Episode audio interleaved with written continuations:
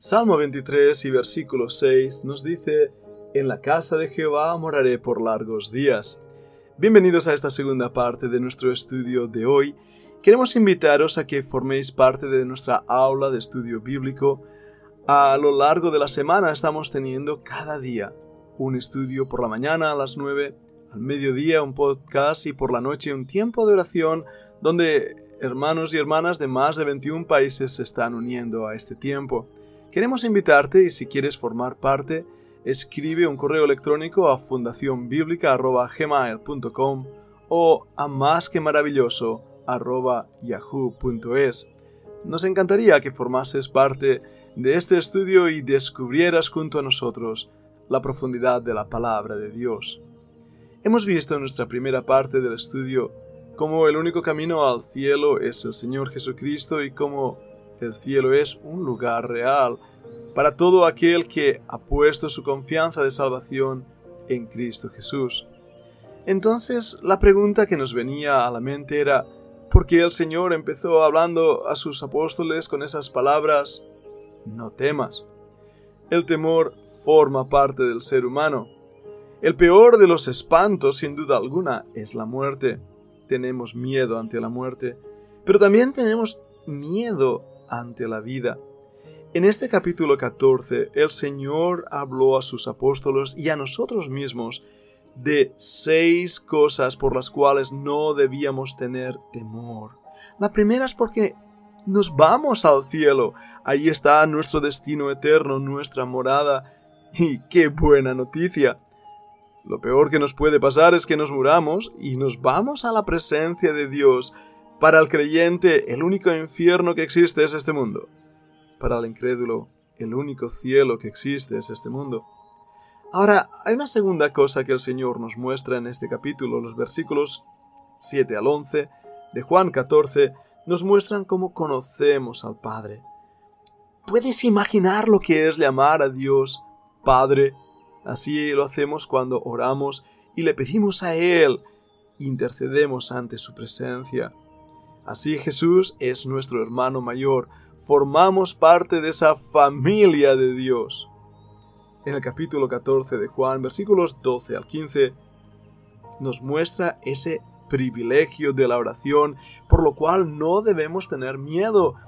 Nuestro Padre Celestial nos oye y nos exhorta Juan 14 a que debemos orar con fe, versículo 12 y debemos orar en el nombre de Cristo. Pero debemos también orar en una obediencia amorosa. Versículo 15. La oración no es una pócima mágica que nos da aquello que creemos conseguir. La oración es tener comunión con Dios y hacer que nuestro corazón acepte su voluntad perfecta. Hay otra cosa por las cuales no debemos tener temor en los versículos 16 al 18 nos dice que tenemos el Espíritu Santo. Es importantísimo que entendamos esto. El Espíritu Santo es el sello de Dios en nuestros corazones que formamos parte de su familia. De hecho, la Biblia nos dice que si alguno no tiene el Espíritu, el tal no es de él. No tenemos que orar para recibir el Espíritu. El Espíritu Santo ya nos fue dado en el momento en que creímos. Así lo constituye el Nuevo Testamento y lo enseña. Es las arras de nuestra herencia. El Espíritu Santo vive en nosotros, por eso somos templo del Espíritu Santo y por lo tanto no tenemos temor. Ahora hay otra cosa, versículos 19 al 24. Encontramos que el gozo del amor del Padre ha sido derramado en nuestros corazones y por lo tanto no tenemos que tener temor. Su amor en nosotros es algo extraordinario. Hubo una manifestación de Dios en la Biblia en el Antiguo Testamento, pero a los creyentes, a través de su Santo Espíritu, a través de su palabra, Dios se ha manifestado. Ahora bien, en el versículo 19 de este mismo capítulo nos muestra que todavía falta una última manifestación.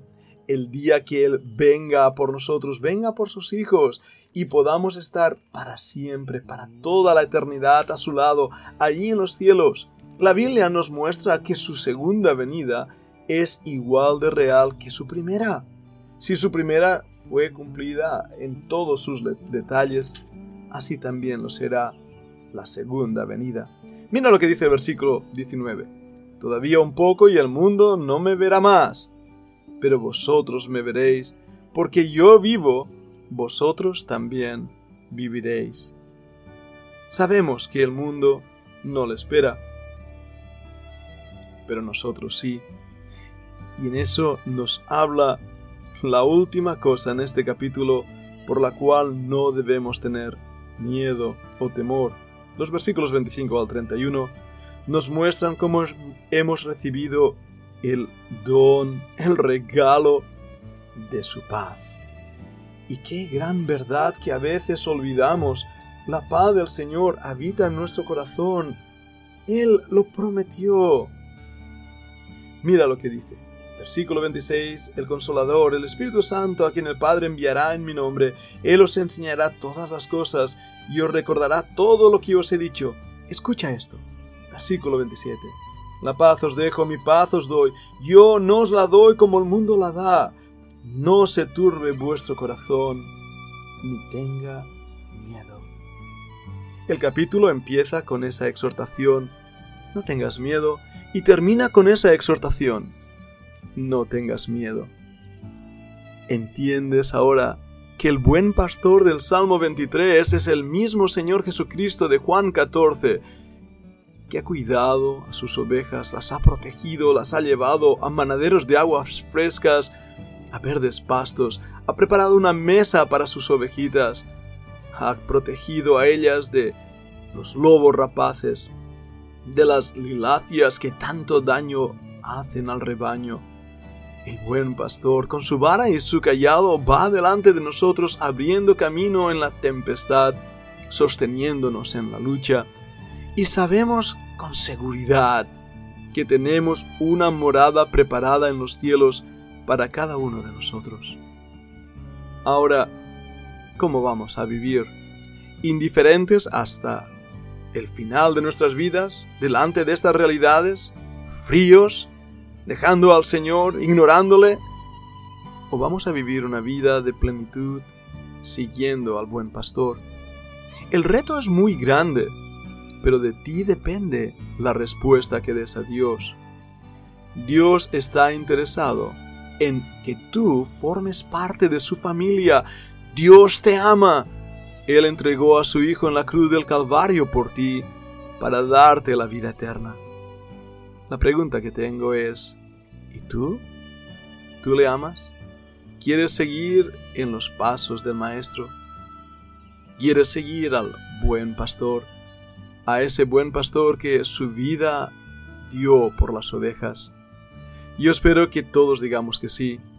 Y es mi oración, es mi ruego ante Dios que el estudio aquí en este grupo de meditación nos lleve a los pies de la cruz Queremos de verdad agradeceros por estar aquí con nosotros, pero sobre todo rogar al Señor que toque nuestros corazones para que vivamos para la gloria y el honor del buen pastor.